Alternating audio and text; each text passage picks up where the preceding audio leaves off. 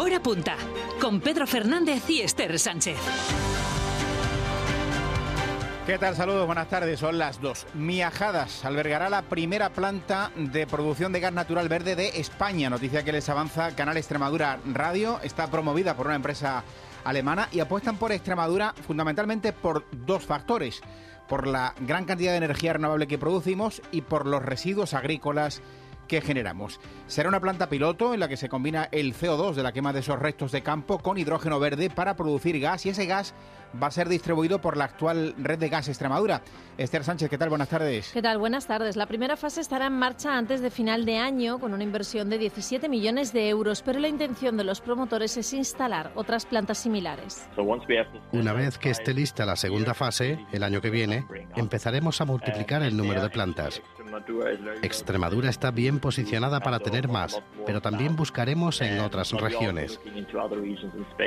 La presentación oficial del proyecto tendrá lugar el 15 de marzo en Miajadas con la presencia de la presidenta de la Junta y la embajadora de Alemania en España. La diócesis de Plasencia ha decidido apartar temporalmente de sus funciones al párroco de Don Benito, Alfonso Raúl Massa, ya saben, detenido por supuesto tráfico de sustancias estupefacientes, que está en libertad con cargos. Una decisión que adoptan, señalan en un comunicado, a la espera de que se esclarezcan los hechos y tras escuchar al religioso. Deja de ejercer como sacerdote y abandona la residencia parroquial. La diócesis le ofrecerá seguimiento y acompañamiento psicológico y espiritual. Frente común de todos los partidos políticos en la región para exigir una financiación autonómica justa que garantice la prestación de servicios. Los cuatro grupos parlamentarios han suscrito una declaración institucional para avanzar en esa propuesta que luego trasladarán al Gobierno central y que podría incluir la necesidad también de más inversiones en infraestructuras. Creo que es fundamental que vayamos mostrando la fuerza de un territorio que lleva castigado muchos años y que ha decidido que ya no va a aguantar más.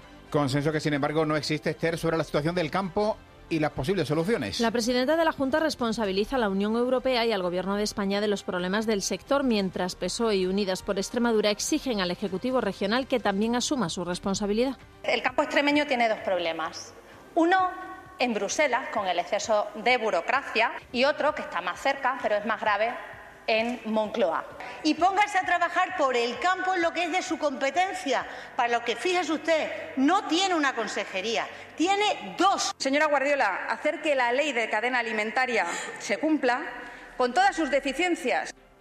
Esta tarde, la Plataforma en Defensa del Campo convoca una marcha lenta en Plasencia. Cuentan con el apoyo de la Federación de Comercio, que propone a sus asociados pagar las luces de los escaparates y cerrar, apagar las luces de los escaparates y cerrar los negocios para unirse a la movilización de los agricultores. También en el campo, la Consejería de Agricultura garantiza a los cultivadores de tomate que no han firmado los contratos con las industrias que mantendrán las ayudas acopladas de Europa. Más noticias en titulares.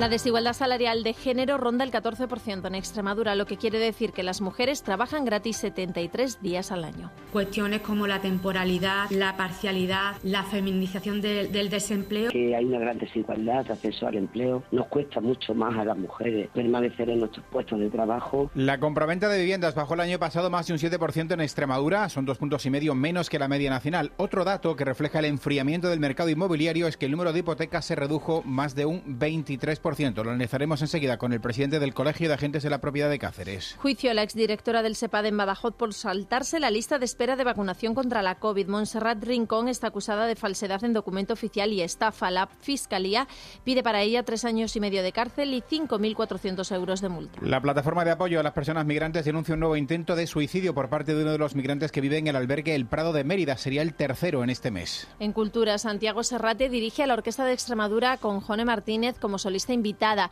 Serrate sustituye a última hora a Carlos Mena. Hoy estarán en Badajoz y mañana en Villanueva de la Serena. Además charlaremos con Alberto Azuara, que dará una charla sobre la belleza en Badajoz dentro del Festival Negativo en Foto mañana viernes y tendremos mucho cine y mucho arte. Y también tendremos mucho deporte y con mucho arte. Alex Carpallo, buenas tardes.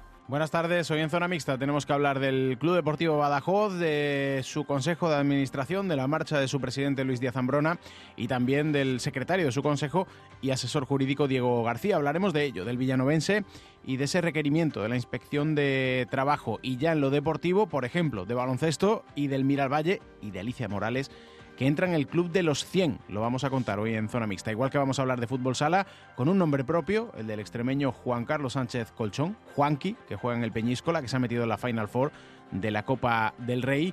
Y por supuesto hoy es jueves, hoy toca irnos destino París. Nos escuchamos en un ratito a partir de las 3 y cuarto. En la previsión del tiempo, ya lo habrán comprobado, hay cambios importantes. Volvemos al invierno. A estas horas, eh, David, cielos cubiertos, viento, frío y parece que la lluvia va a ir apareciendo también a lo largo de la tarde por el norte para recorrer el resto de la comunidad. Poca cosa en cualquier caso. Buenas tardes. Hola, ¿qué tal? Buenas tardes. Comenzamos esta segunda mitad de la jornada del jueves con un notable descenso de las temperaturas. En estos momentos los termómetros apenas llegan a los 15 grados en Mérida, 14 en Badajoz y en Coria, 12 comparten Cáceres y Plasencia que son entre 5 y 6 grados más bajas que las de ayer a estas horas. También contamos con cielos bastante tapados en amplias zonas de la región y con alguna llovinda que ya se ha escapado por puntos de sierras del norte de la provincia de Cáceres. Y es que para estas próximas horas esperamos que el grueso del sistema frontal barra la región de noroeste a sureste alcanzará las comarcas del este de la provincia pacense, así como de la provincia de Cáceres, en la recta final de la tarde. El viento de componente oeste cogerá fuerza según vaya avanzando las primeras horas de la tarde, soplando con especial insistencia en zonas de sierra y con temperaturas que descienden, como decíamos, valores máximos que apenas sobrepasarán lo que estamos registrando en estos momentos.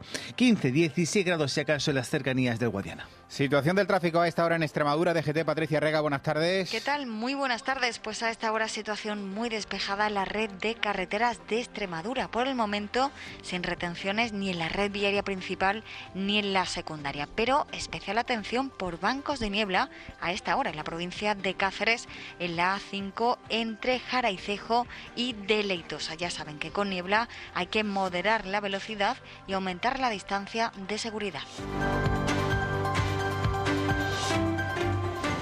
Es noticia que les está contando Canal Extremadura. Radio Miajada se va a albergar la primera planta de producción de gas natural verde de España. La promueve una empresa alemana que llega aquí a la región atraída por la gran cantidad de energía renovable y los residuos agrícolas de la región. Es una planta piloto y vendrán más. Jorge Solís.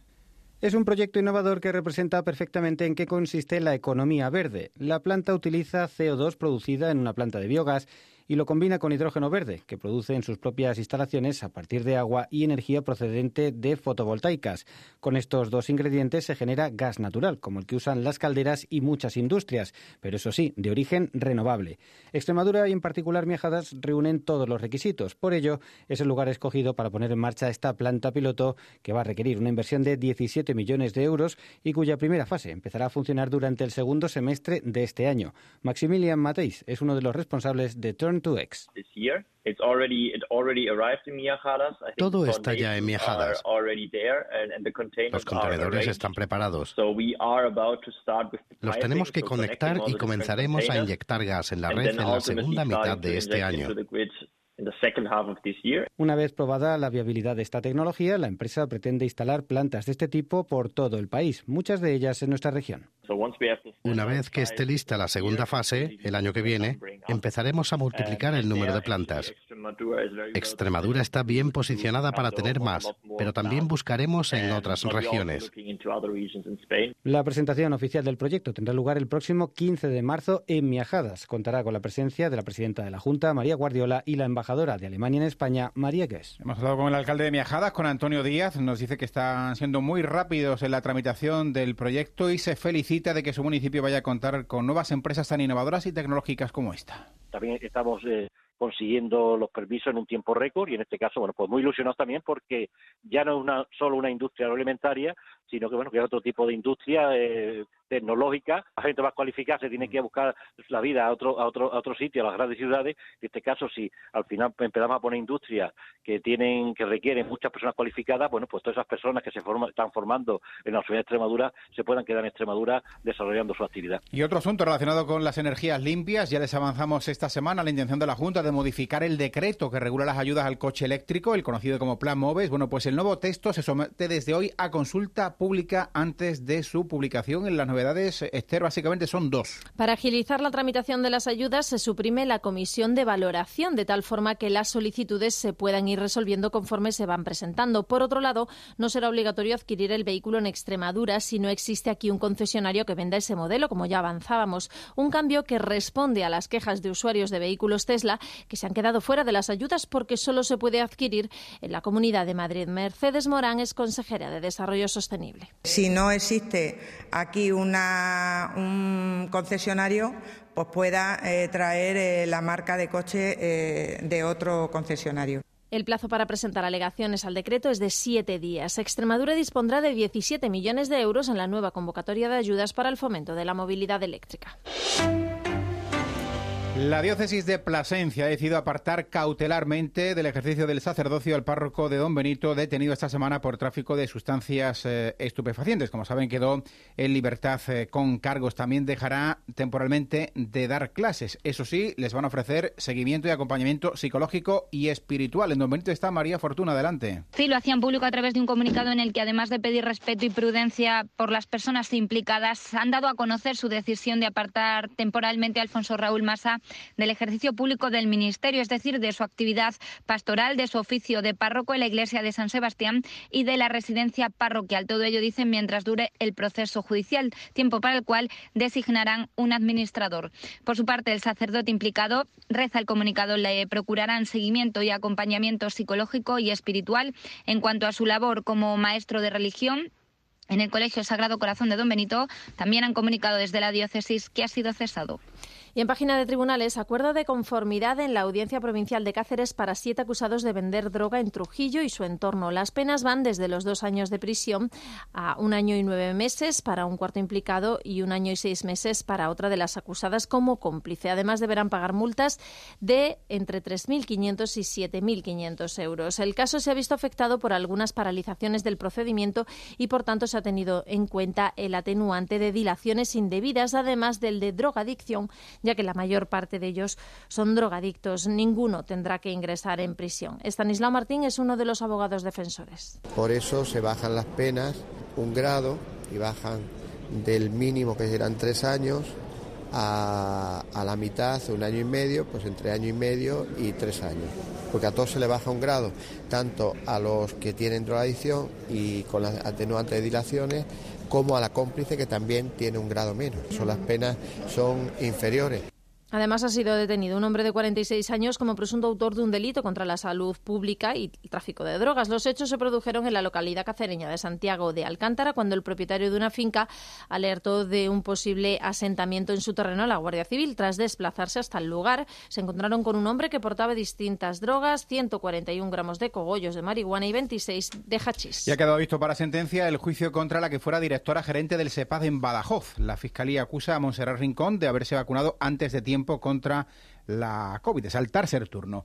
Piden para ella tres años y medio de cárcel por falsedad documental y estafa. La defensa su libre absolución. Cristian Polanco. En el juicio han quedado patentes las dificultades logísticas de las primeras vacunaciones que se iniciaron precisamente con la ola de muertes por COVID más dura en el invierno de 2020-2021. La acusada fue directora gerente del SEPAZ en la provincia de Badajoz. Montserrat Rincón ha admitido que fue vacunada de la primera dosis en la residencia de la Granadilla de Badajoz el 4 de enero de 2021 con el resto del personal de la residencia, no solo personal sanitario. En su declaración de 25 minutos únicamente ha respondido a su abogado y al presidente de la sala y ha querido dejar claro que la incluyeron en el listado, afirma, porque estuvo en primera línea en la lucha contra la COVID. Lo ha dicho en sala.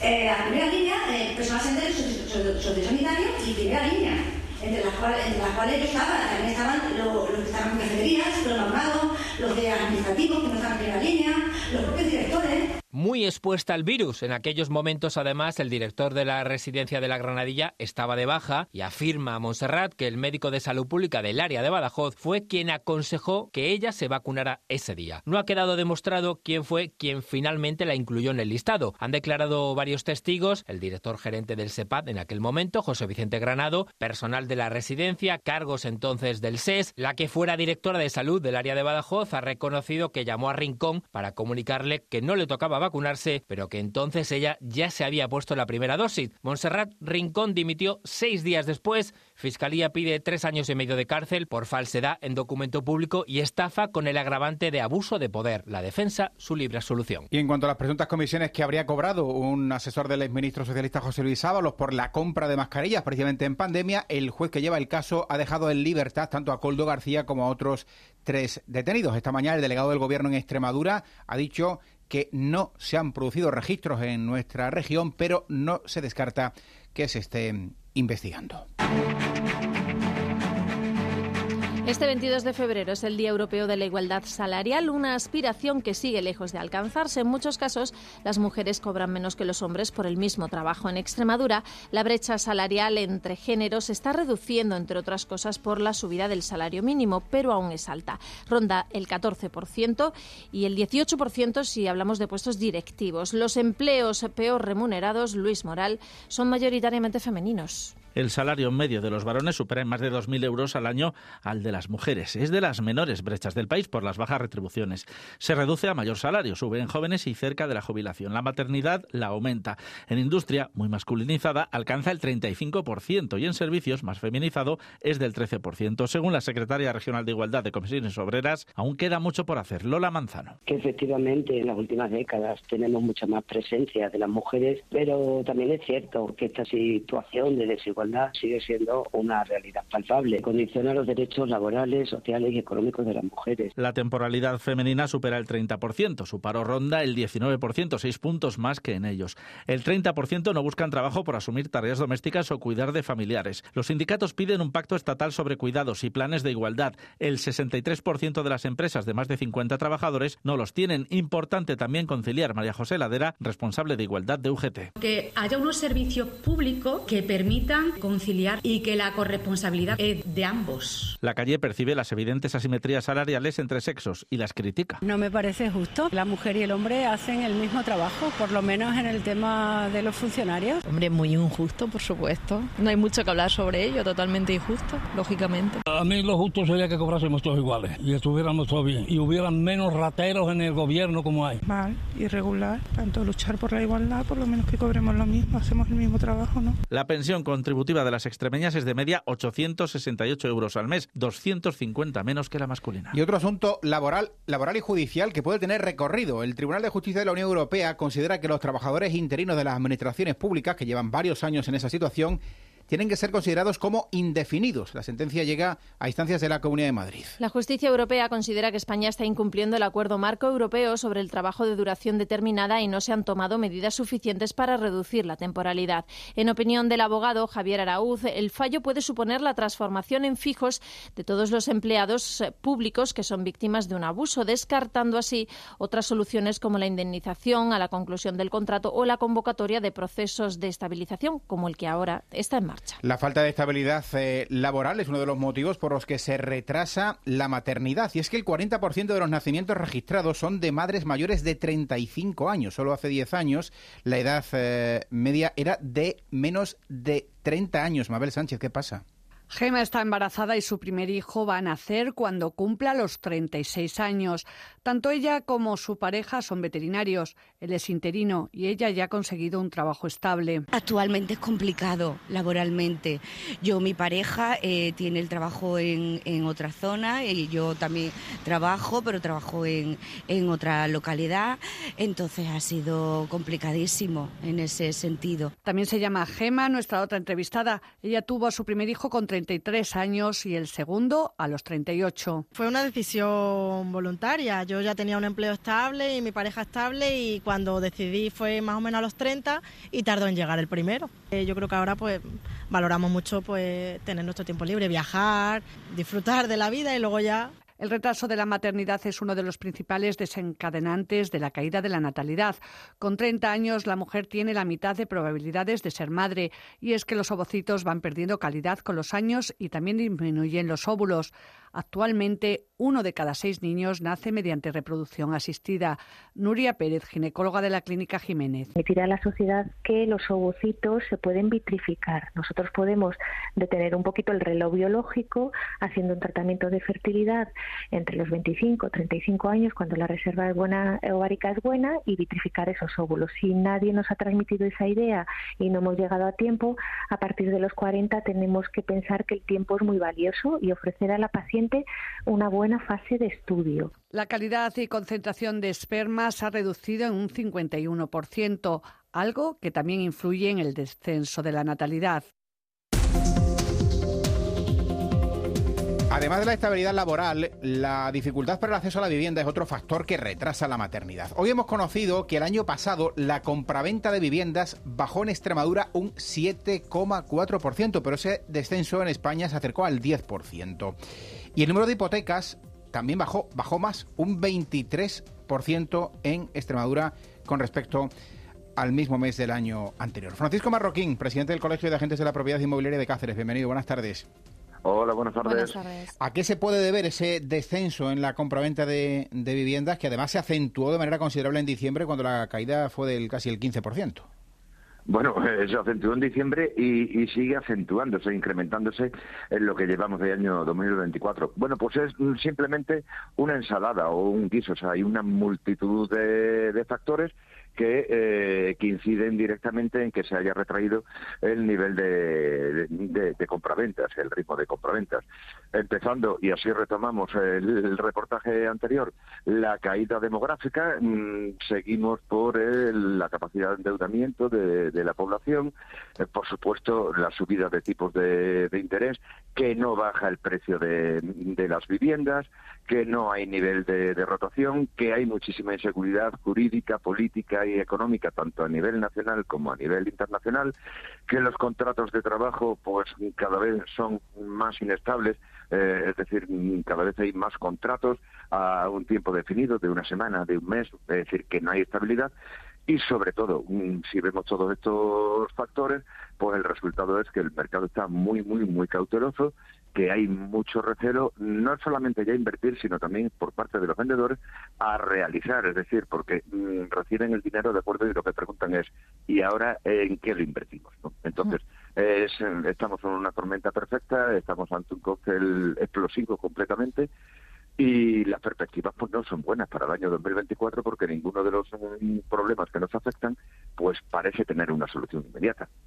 Entonces, ¿en qué situación diría que se encuentra en este momento el mercado inmobiliario? ¿De normalización, de enfriamiento, de, recesión? Porque dice que las previsiones de la evolución de ese mercado, por lo menos a, a corto plazo, pues tampoco son buenas. Veamos, ahora mismo estamos todavía en situación de enfriamiento. ¿Vale? Es cierto que venimos de una situación de pandemia que creó muchísimo ahorro eh, en la ciudadanía y entonces, claro, ese ahorro pues se ha invertido en vacaciones, se ha invertido en ocio, pero también se ha invertido en vivienda, ¿no?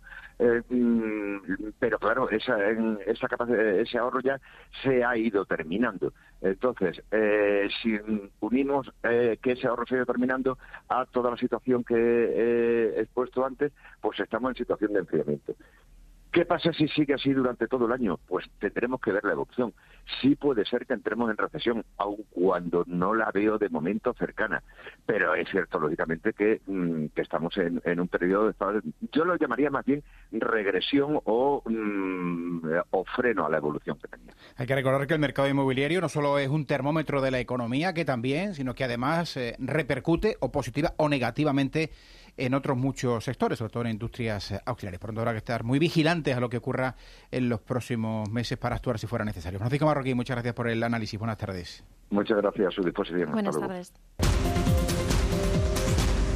Hora punta la actualidad del día y las claves para entenderla. Nos quedamos ya en el Pleno de la Asamblea esta mañana, primero con la unanimidad de los cuatro grupos para firmar una declaración institucional a favor de un sistema de financiación eh, justo. Van a pedir al Estado que convoque un foro con todas las comunidades autónomas para abordar esa reforma. Eh, Juan Pérez, que sigue pendiente.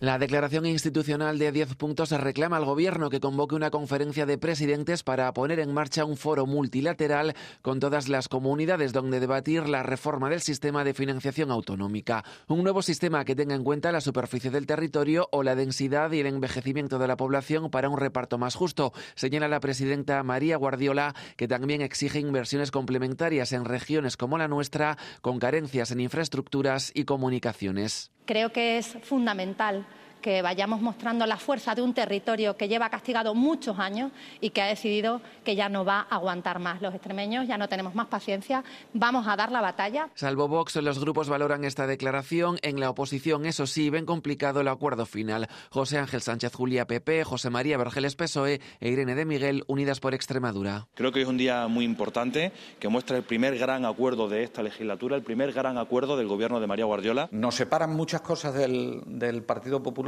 una que yo creo que va a ser muy complicado que salvemos es apostar por una fiscalidad justa, porque ahí entra el coste de los servicios esenciales y una armonización fiscal en todo el Estado. Así que nos alegramos que por fin hayan entendido el Partido Popular y la señora Guardiola que en, el tema de financiación autonómico tenemos que ir todos a una. Una reforma del sistema de financiación autonómica que lleva 10 años de retraso. Más discrepancias ha habido sobre la situación general del campo y sobre algunas cuestiones eh, concretas. Dice la Junta que trabaja para que los tomateros que no han firmado los contratos con la industria mantengan las ayudas eh, asociadas de, de, la PAC. Y además se ha hablado del regadío de tierra de barros. Dice la Que hay que incluirlo en el Plan Hidrológico Nacional para que siga eh, adelante. Mm, una estrategia dilatoria, en opinión del Partido Socialista. Resume todo Juan Carlos Blasco. La Consejería de Agricultura ya hace gestiones para que no pierdan las ayudas asociadas a aquellos agricultores que no firmaron los contratos del tomate la semana pasada.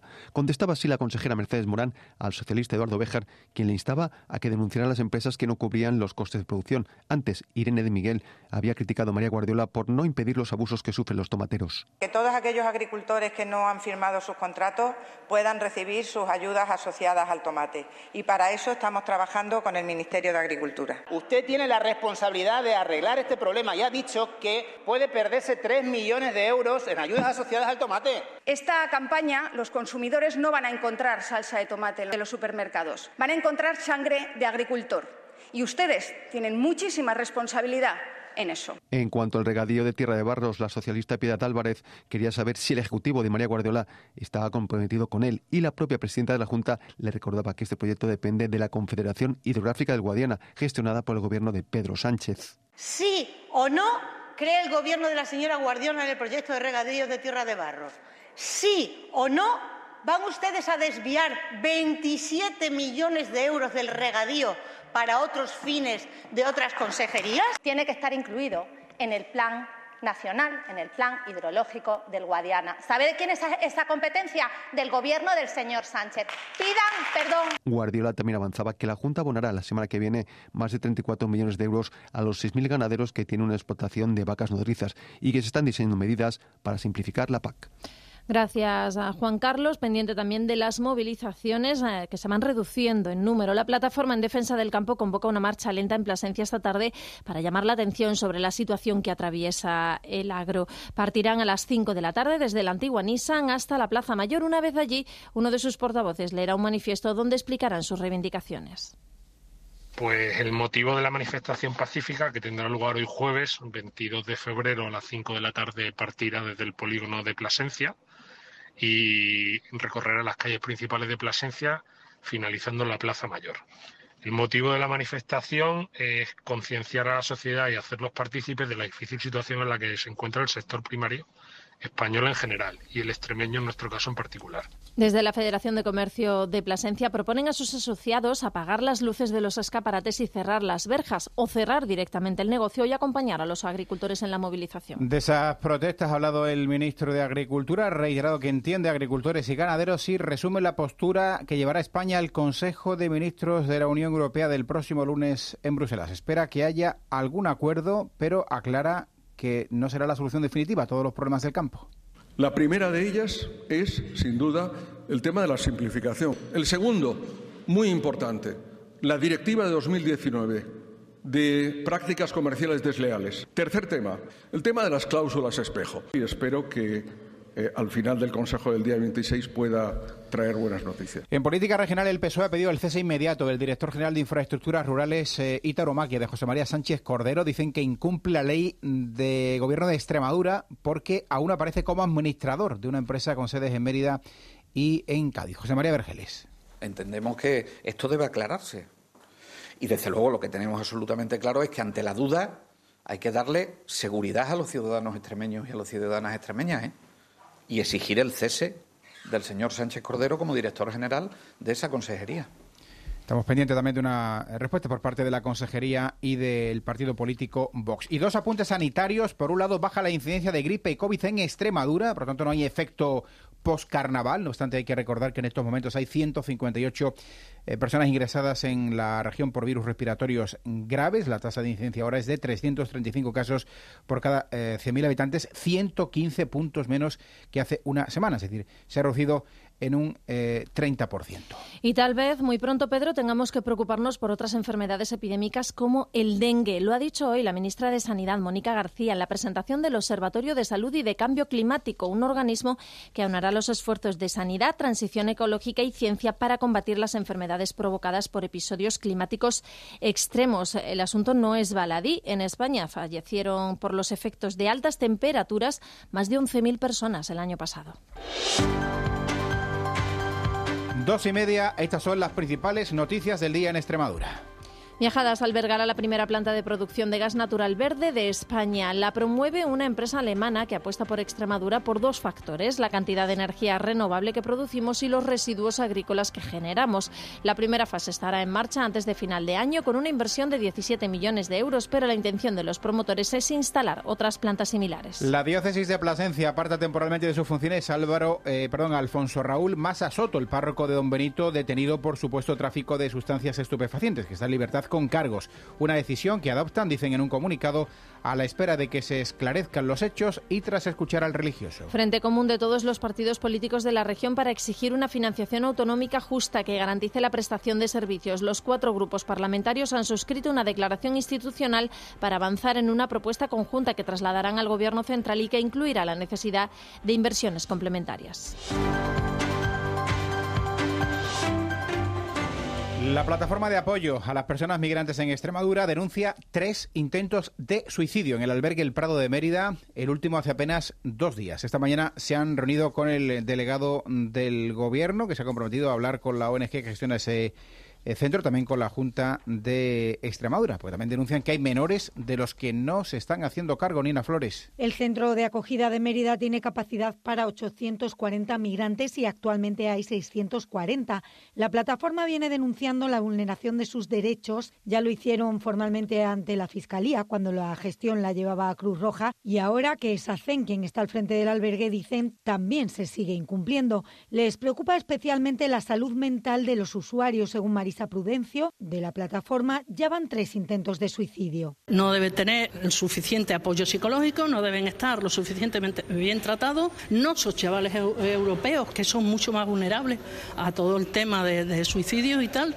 Daros cuenta que esos jóvenes vienen en cayucos, su salud mental es más fuerte, más fuerte que quien no ha sufrido ese tipo de experiencia y la causa por la que vienen. Y llegan aquí y tienen esta situación, no lo entendemos. El delegado, por su parte, apunta que no tiene conocimiento de ello, pero que hablará con ACCEM si asume que están paralizados los trámites para que puedan solicitar la protección internacional. José Luis Quintana. Es un problema nacional porque hay una cantidad de solicitudes excesivamente grande y hay un problema nacional. Mañana viene el director general de la policía y trataremos el asunto. Quintana también se ha comprometido a mediar con la Junta para que asuma la tutela de aquellos migrantes que sean menores en caso de que los hubieras. La plataforma reitera que los hay, pero no se reconocen y se les está tratando como adultos. Pues el trabajo en competencias emocionales en los centros educativos de la región ha reducido la conflictividad y mejorado la convivencia tanto en las aulas como en los espacios comunes. Así se ha puesto de manifiesto en las primeras jornadas formativas organizadas por la Unión Sindical de Inspectores de Educación de Extremadura, que se ha desarrollado esta mañana en Badajoz con unos 60 participantes. En la región hay 48 inspectores que velan por el cumplimiento de la normativa y el asesoramiento a los centros educativos. Este curso se han incorporado tres nuevos. Escuchamos a la secretaria de Educación y Formación Profesional de Extremadura, Pilar Pérez, y a la presidenta del sindicato en la región, Gema Redondo. Es una plantilla que hemos incrementado, se había mantenido eh, inalterable desde que se transfirieron las competencias en nuestra región y evidentemente se habían incrementado las necesidades de los centros educativos. Un director experimentado tiene muchas respuestas, pero aquellos problemas que necesita un asesoramiento acude a la inspección. Convivencia es un tema y la necesidad específica de apoyo educativo, la atención a la diversidad y también alguna discrepancia que surja con, con las familias. Esos son los temas que suelen originar demanda. Y ahora hablamos de los mayores que ya pueden disfrutar de su feria anual en Badajoz. Ha comenzado en el recinto de IFEBA, estará abierta hasta el domingo. Por allí pasarán miles de personas que van a poder disfrutar de diferentes actividades, desde conciertos hasta citas gastronómicas, incluso masajes gratuitos. José María da Silva. Este año ha comenzado antes la Feria de Mayores de Extremadura. Ya son 25 años desde que se está celebrando, ahora en las instalaciones de IFEBA. Se espera la asistencia de miles de mayores de toda la región y Portugal que podrán participar en charlas sobre ciberdelincuencia, voluntariado y salud, pero también de los bailes regionales y de salón. Pero esto es muy bonito. Yo llevo viniendo algunos años, pero bueno, los sábados que no trabajaba en los domingos. Pero esto es precioso, esto es una maravilla. Una maravilla también son las degustaciones gastronómicas que allí nos encontramos o las jornadas de ajedrez, incluso la recreación de las festas de pueblo de Campo Mayor. Me encanta, me encanta. Venimos con el hogar de Mayor y Albuquerque. Pues estupendo, pasamos un día agradable y vemos a muchas compañeras que conocemos de otros años y lo pasamos muy bien. Los brincos actuarán como grupo estrella y este año de nuevo la Policía Nacional tendrá un stand de renovación del DNI. La feria terminará el domingo con el Día de la Familia y una ruta intergeneracional. La entrada es gratuita, el horario de 11 a 7, menos el domingo que será de 11 a 5 de la tarde. Y en Monfragüe todo listo para que mañana comience otra feria, la FIO, la Feria Internacional de Ornitología, este año con récord de expositores y más de 500 reuniones eh, profesionales. Hasta el domingo habrá numerosas actividades, conferencias, exposiciones, rutas, muchas actividades Esperanza Rodríguez en familia. Es una feria que se diferencia de otras del sector por su vertiente empresarial. Anabel Domínguez es la directora general de turismo. Porque al final lo que queremos es revalorizar y poner también en valor el sector, en este caso del turismo ornitológico. Tenemos una previsión de reuniones de 550 a 600 reuniones en este sector. El número de expositores, que como has dicho tenemos récord, este año con 111, no es sencillo de conseguir porque tenemos expositores a nivel nacional y a nivel internacional. Expositores de óptica y cámara, viajes y turismo y artistas de naturaleza se dan cita en FIO. Esta decimonovena edición cuenta con 12 comunidades autónomas invitadas y representación de países como Italia, Madagascar, Bélgica y Portugal. Habrá conferencias y coloquios sobre turismo de naturaleza, arte, fotografía y, por supuesto, conservación del territorio. Carmen Martín es la directora del Parque Nacional de Monfragüe. El parque representa una de las mayores concentraciones de diversidad de aves que podemos tener en España y en Europa, con especies que están en peligro de extinción. En los últimos tiempos estamos eh, realizando trabajos dedicados a la conservación y mejora de, de, espacios, el fomento de conejo y de perdiz como piezas clave para la alimentación de otras especies. Una feria de marcado carácter profesional, pero también de viernes a domingo con un amplio programa de actividades dirigidas a todo tipo de público, como rutas de senderismo, talleres y observación de aves. FIO es la feria decana de su sector en España y la segunda más importante de Europa. Pues el Ministerio de Industria y Turismo ha denegado a Plasencia la declaración de interés turístico nacional para su Semana Santa. La Unión de Cofradías que lo promovía ha recibido la comunicación y ahora tienen que plantearse, Jimena Matías, si reinician el proceso. Finalmente, la Semana Santa de Plasencia no contará con la declaración de interés turístico nacional, al menos de momento. Según ha informado la Unión de Cofradías, la Secretaría de Estado de Turismo ha notificado que se deniega la concesión de dicha mención, una noticia que suscita opiniones distintas entre los placentinos. Es una, es una cosa que no me, no me, ha gustado nunca la Semana Santa, ni estoy aquí en Semana Santa porque la aprovecho para irme de vacaciones. Así que bueno, pues nada, a seguir peleando, que no Zamora se conquistó en una hora. Pues un poquito fastidiado porque mucha gente y muchos cofrades que, que sepa de estas cosas pues era una motivación. Pues creo que sí, me se han confundido. Ahora la Unión de Cofradías debe estudiar si reinicia el proceso o declina hacerlo. Juan Pedro Fuentes, presidente.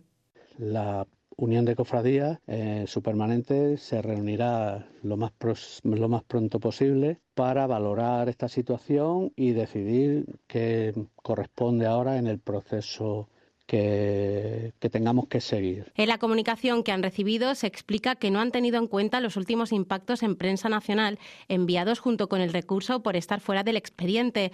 La Unión de Cofradías defiende que se enviaron impactos suficientes, concretamente 25, lo cual dicen supera el mínimo exigido. Conocemos ahora las principales noticias en las ciudades de la región. En Badajoz, nueva propuesta para intentar desbloquear el conflicto laboral entre el gobierno local y la policía local. Se lo han presentado los sindicatos en una reunión a los concejales responsables. Cristian Polanco. La propuesta se la han presentado primero al ayuntamiento. Comisiones Obreras, UGT y USO han negociado directamente con la concejala de policía local, Gema Cortés, y el delegado de recursos humanos, Eladio Buzo. Hablan de 24 años de retraso en la actualización de las municipales, Luis Javier Sánchez, delegado sindical de UGT Servicios Públicos en el ayuntamiento. Simplemente existe un puesto de policía que es agente de policía, cuando hay varios puestos, como son el 092, eh, Policía Judicial, etcétera. Y lo que queremos, que queremos hacer es precisamente eso, que un nuevo catálogo de puestos de trabajo y que se revise, porque no se revisa desde el año 2000. Proponen establecer, por ejemplo, dos tipos de turnicidad, el reconocimiento de una especial dificultad técnica para el equipo de la Policía Judicial de Tráfico o el complemento de destino, entre otras propuestas. Y hoy ha habido pleno municipal sin presencia de Javier Liso, concejal de Vox, que presentaba su dimisión al ser condenado en firme por un delito de amenazas en el ámbito de la violencia sobre la mujer. Le sustituye la siguiente en la lista, María José Salvatierra, que hoy todavía no ha estado presente. En Cáceres, el Grupo Municipal Socialista ve falta de voluntad en el equipo de gobierno para solucionar los problemas del bus urbano y los vecinos se muestran decepcionados tras la mesa del transporte de ayer. Charo López. Aunque el equipo de gobierno se muestra dispuesto a estudiar posibles soluciones para los problemas de saturación que sufren algunas líneas del bus urbano, realizando un estudio global del servicio, los socialistas critican que no se admitiera ninguna de las soluciones propuestas en la reunión y los vecinos se muestran decepcionados porque cualquier solución supondría adquirir más vehículos y más personal. Escuchamos a David Holguín del Grupo Socialista y Joaquín Balondo, presidente de la Asociación Vecinal Montesol. No se llegó a ningún tipo de acuerdo ni se aceptaron las propuestas vecinales del Distrito Norte ni las del Grupo Socialista, lo que pone de manifiesto que la mesa del transporte se convocó por presión vecinal, pero sin intención de dar soluciones. Estamos un poco desilusionados porque esperábamos más eh, intenciones de solucionar el problema, pero todo se basa en el coste del autobús. Los vecinos siguen denunciando la saturación del servicio, especialmente en las líneas 8 y en la de refuerzo de Mejostilla Campus, y piden que el estudio previsto por el ayuntamiento se haga de forma urgente para abordar las modificaciones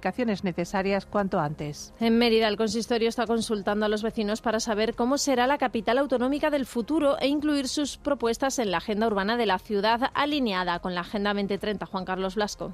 Desde hace varios días en la página web del ayuntamiento se puede encontrar un formulario en el que se animan a los vecinos a participar y que digan cuáles son los puntos fuertes y puntos débiles de Mérida en relación con distintos ámbitos. Sus respuestas servirán para elaborar la agenda urbana de la ciudad, que seguirá la orientación de la Agenda 2030 de Bruselas. Es un requisito más para poder acceder a nuevos fondos europeos para el periodo 2021-2027, cuya convocatoria se espera para comienzos de este año.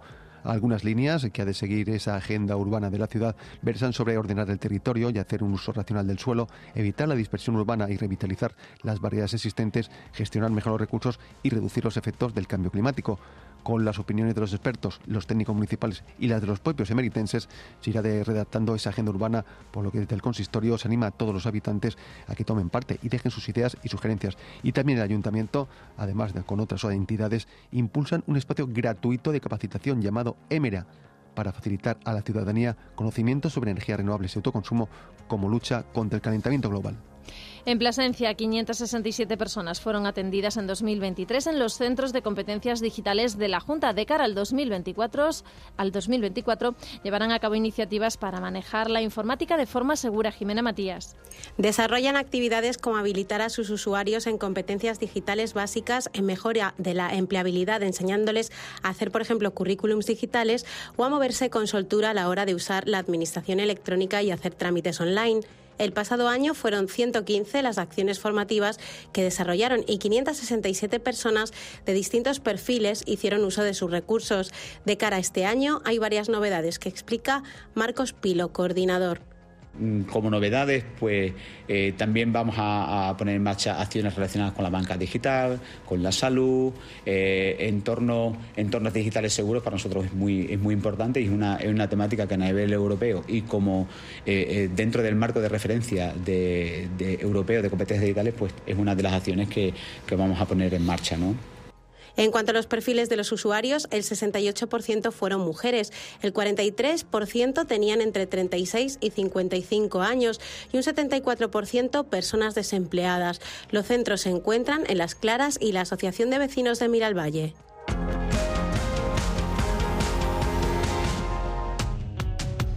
Fuera de la región ya hay condena para el futbolista Dani Alves por agredir sexualmente a una joven. Consuelo tendrá que cumplir cuatro años y seis meses de cárcel. Buenas tardes, Pedro. Sí, una agresión con violencia ha ocurrido en los baños de una discoteca barcelonesa en diciembre de 2022. La sentencia considera probados los hechos que denunció la víctima. Vamos a escuchar al abogado de la joven y a la abogada del condenado.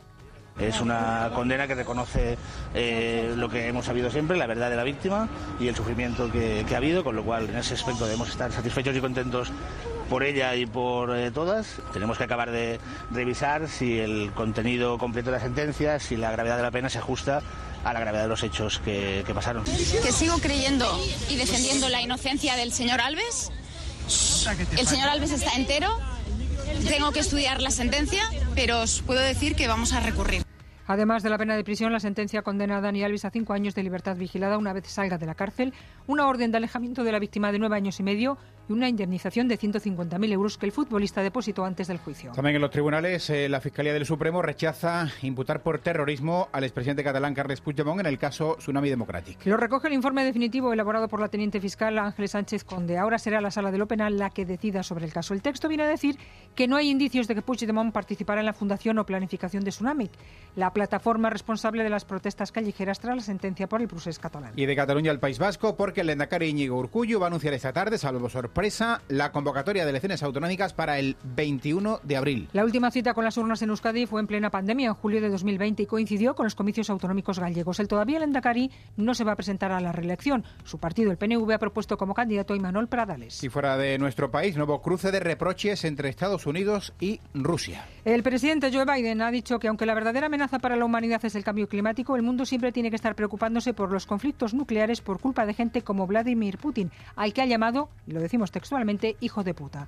Desde Moscú han asegurado que ese insulto son una vergüenza para Estados Unidos y demuestra que su presidente quiere parecerse a un vaquero de Hollywood. Pues de cine hablamos, entre otros temas, en el tiempo que dedicamos a la cultura.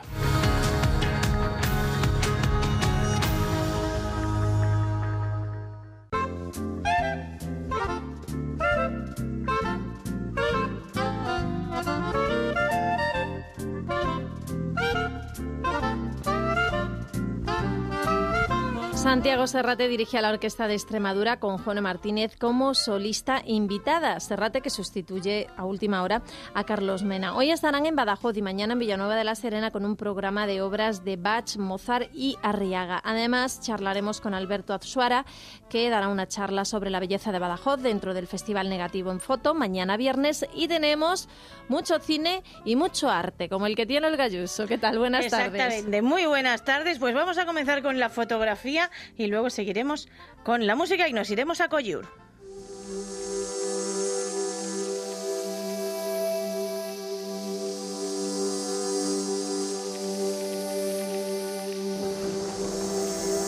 Ojo humano, leí una vez, es capaz de deshacerse de todo lo que le molesta. Por ejemplo, cuando vemos un paisaje espléndido mirando por la ventanilla de un coche, somos capaces de olvidar las vallas metálicas del campo, los postes, los cables del teléfono, porque no los procesamos. Es decir, estamos programados para la belleza. Estaba yo pensando ahora en que también la fotografía o cierto tipo de fotografía o quizá toda, aunque sea de guerra, busca la belleza, aunque nos muestre realidades horribles a menudo. Así que al componer una imagen hay que procurar quitar lo accesorio, porque nuestro ojo puede olvidarlo, pero la cámara sí lo verá. Hablo en voz alta, pero podemos hacer un viaje a la belleza en una montaña rusa y hablar de belleza también como un concepto filosófico asociado a la verdad, por ejemplo. No sé de qué va a hablar Alberto Atsuara este viernes a las 7 en el edificio Montesinos 22 de Badajoz. La charla se titula así, Viaje a la belleza en una montaña rusa. Así que vamos a charlar con él, con el fotógrafo, por cierto, organiza Negativo Foto, ya lo saben. Alberto Atsuara, muy buenas tardes. Hola, buenas tardes. Que yo he lanzado ideas, pero vamos a comenzar por lo básico. ¿Se va a poder definir alguna vez qué es la belleza, Alberto? No, lo que se va a poder es aproximarse a la belleza desde un punto de vista histórico con un interés por actualizarlo de alguna forma. Eso es lo que se va a poder hacer. Definirlo no, y además es un concepto extraordinariamente complejo en la medida en la que todo el mundo asocia el concepto de belleza a lo que le gusta y entonces confundir el gusto con la tú misma has hecho un, has puesto un ejemplo perfecto cuando has hablado de la fotografía de guerra. Claro. Es cierto, claro, es que es cierto que eh, la fotografía toma dos caminos cuando nace, toma dos caminos que son casi diametralmente opuestos. Uno es la de fotografía. Exactamente, exactamente. Entonces hay gente que ve mucha belleza en el documento. Hmm. Y después la foto preparada o la foto más artística o con veleidades artísticas que es sí, la hasta única que hay también, o sea... sí, sí, sí. Bueno, la foto abstracta es, es una contradicción en los términos porque la fotografía siempre es figurativa. Otra cosa es que eh, una persona se acerque lo suficiente a una textura como para que lo que parezca aparezca sea aparentemente abstracto. Pero Parezca Pollock, pero nada más. Pero, pero parecerá Pollock, pero será una pared. claro, exacto. sí. Y muy interesante esta charla y muy divertida también. La pueden recuperar en la web o en el Spotify o donde quieran. Más arte. Nos vamos a Francia. Pues nos vamos a Collioure, Collioure, donde está enterrado Antonio Machado. Hace un tiempo la ilustradora Leticia Ruiz Fernández, que vive en nuestra región desde hace más de una década, recibió el encargo de dibujar el libro Yo voy soñando caminos, editado por Nórdica. Ahora esas acuarelas se exponen en el sitio donde está enterrado el poeta sevillano. La visita a la tumba de Machado no es algo eh, lúgubre ni triste, al contrario, es una es una visita mm, muy emotiva, muy íntima, eh, muy viva. Es un lugar al que muchos familiares de, republicanos que murieron en el exilio acuden porque quizá no tengan la tumba propia a la que acudir. La muestra se inaugura mañana viernes a las 6 de la tarde en ese pueblito pesquero en el que Machado reposa junto a su madre y en la tumba hay un buzón. Es un lugar cargado de simbolismo y, tiene un buzón al que le llegan las cartas, se puede escribir. Antonio Machado al cementerio de Coyur.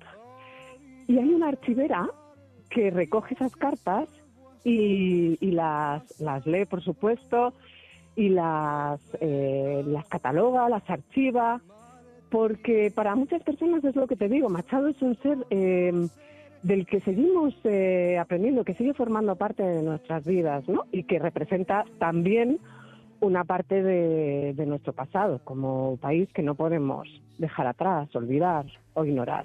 Cuando Nórdica le propuso el Yo voy soñando caminos, ella se planteó si hacía falta otro libro de Machado, pero leyó la biografía del poeta que escribió Ian Gibson, se titula Ligero de equipaje, y se dio cuenta de todo su recorrido vital en torno a un sinfín de ciudades. Desde su nacimiento en Sevilla, a los ocho años se va a vivir a Madrid, y cuando ya se hace profesor de instituto de francés, pues se va primero a Soria, después eh, Baeza, Segovia, Madrid y luego ya entramos en la etapa, el primero del exilio interior, cuando tiene que marcharse a Barcelona y Rocafort, Rocafort primero, y luego ya el exilio Coyur. Entonces, leyendo esa biografía me di cuenta de que, bueno, que quizás siguiendo sus pasos podría ver esos lugares y ver qué huella quedaba en ellos de esa presencia de Machado, ¿no? Con ellas, con limones, acuarelas y siguiendo los caminos machadianos, se dibujó este libro. Quien estuviera en Coyuri el viernes, pero podemos ir al concierto de la UEX.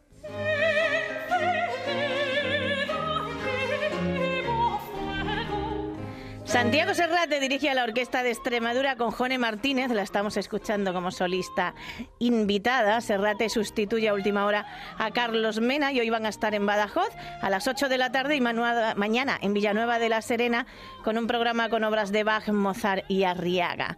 Serrate es director, ha dirigido muchísimas óperas, tiene más de 70 títulos en su haber.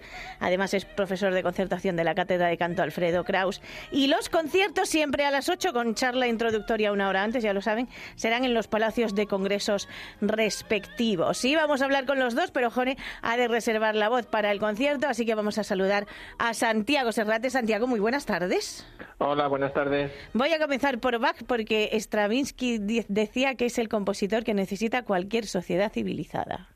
Correcto. Oriental u occidental, supongo yo.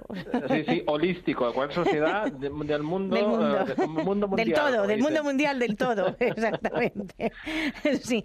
¿Qué es lo que va? Bueno, la pieza es... Este hombre era un poco tremendo, ¿vale? Estaba yo pensando, digo, porque la pieza se titula Mi corazón nada en sangre. Sí, porque, claro, es una cantata para el domingo de, digamos, un, el, el, domingo de, la Santísima Trinidad. Y es un poco claro que está mm, pensada en el texto sobre una cantata en que mm, pero te voy a decir exactamente el del domingo que es porque claro como Bach hacía una cantata para cada festividad es la cantata para el el, el, domingo o sea 11 días después del domingo de la Santísima Trinidad. Exactamente para qué día está pensada esa cantata. Pero bueno, simplemente es claro, eh, lo que mm, viene a decir es a, pues sentirse de todos, hacer como un autoanálisis y sería como hacer como una autoindagación, digamos, em, psicoanalítica de todo lo que no hacemos bien dentro de nosotros, pues está la, sangre y el corazón se baña del lado oscuro de la fuerza, digámoslo así, para hacer un símil del de Star Wars. Star Wars y después, digamos, con las buenas acciones y por la bondad de, pues, de Dios uh, entendido en cualquier acepción. Nos purificamos. Sol, pues, pues, tú eh, si te autoanalizas, pues puedes llegar a, entender la causa de esos mm, pecados, digamos entre comillas, y luego pues obtienes el perdón. Si realmente haces buenas acciones, que es lo que eh, como seres humanos debemos hacer, o sea, mm, pensar más en el prójimo, ¿eh? igual como pensar más en qué es lo que yo hago como, como sociedad como, como ser humano, como, como, como ciudadano, lo que yo hago, que es cómo, cómo afecta a los demás.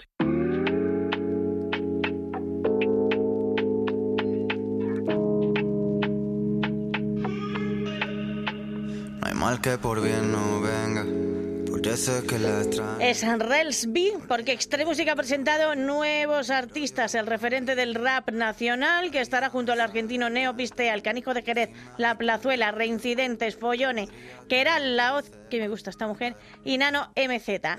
Además, en el espacio reservado a música electrónica estarán Cristian Varela, Tecnasia y Viviana Casanova. Y también hay una cosa importante que es que hay bandas y artistas locales y estarán Jades, Bitsa, Sara Cortés y Veneno y Tocando Techo. Recordemos que se celebra los días 26, 27 y 28 de septiembre en el recinto hípico de Cáceres y con cariño les decimos a los de Música que como sigan incorporando artistas van a poder tocar 10 minutos cada uno nada más. ¿sabes? Porque claro, desde el cariño y sin desde No, hombre, desde, el cariño así de broma. Porque la verdad es que tiene un cartelazo el festival. Y ahora, de Nati Beluso y Relsby, nos vamos abajo. Porque hay más citas hoy. El Museo Romano, Museo Nacional de Arte Romano, continúa el ciclo de conferencias sobre grandes descubrimientos de arqueología. En esta ocasión protagonizará el encuentro el As Asclepios de Ampurias, que no quiero decirlo mal, el Asclepios de Ampurias, el hallazgo de una obra griega en España, a cargo de la doctora Isabel Roda de Llanza, investigadora senior de la Universidad Autónoma de Barcelona. Si quieren escucharla, pásense por el Centro Cultural de Santo Domingo de la Fundación de Caja Badajoz a las seis y media, con entrada libre hasta completar el aforo. Y además, en la iglesia de Santo Domingo de Almendralejo a las 8 tendrá lugar otro concierto a cargo del ensemble de saxofones del Bonifacio Gil de Badajoz dentro del Badasax 24. Y José Paulet presentará Paulet, ¿verdad? Sí, o Paulete. Es José Sánchez Paulete y ahora es José Paulet, pero es Paulete. José Paulet presentará su cuaderno de viaje en Montesinos 22 a las 7 de la tarde en Badajoz. Pero también tenemos cine. Recuerden que a las siete y media dentro del Extreme Lab se proyecta en el Teatro López de Ayala la película Antier Noche de Alberto Martín Menacho, con quien charlábamos ayer.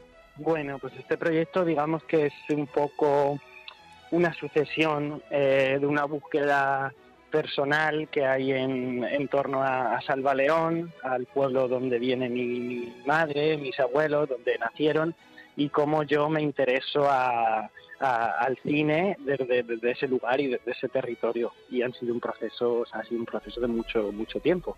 Colabora la Filmoteca de Extremadura, que la proyecta el jueves que viene en las otras sedes, pero que hoy nos ofrece en Cáceres a las ocho y media una vida no tan simple que habla de Isaías, que compagina su estudio de arquitectura y la crianza de los hijos. Venga, vamos a vestirnos. No te escondas. Sí, uh, qué susto, venga. Vamos a cruzar, dime, dime. Vamos a cruzar, cariño. Perdona, perdona, que ya estamos cerquita. Y en Mérida y Plasencia podremos ver Fallen Leaves de Aki Kaurismaki. ¿Recuerdas la noche que cantaste en el karaoke? En la mesa de al lado había dos mujeres. La historia de una mujer soltera del Sinki y un alcohólico que intentan construir una relación a las ocho y media en Mérida y Plasencia. Y en el Cineclub El Gallinero, otro película en la zona de interés que posiblemente, a pesar de Bayona, se vaya a llevar el Oscar. Es una de las películas más impactantes de la temporada. A las ocho y media en el Cine Teatro Avenida de Jaraí de la Vera cuenta la vida de un comandante de Auschwitz que con su esposa se esfuerza en construir una vida de ensueño justo al lado del campo. Nos vamos con Encendida en Vivo Fuego. Esta gente, esta gente de la música clásica es muy tremenda. Con la voz de Jone Martínez.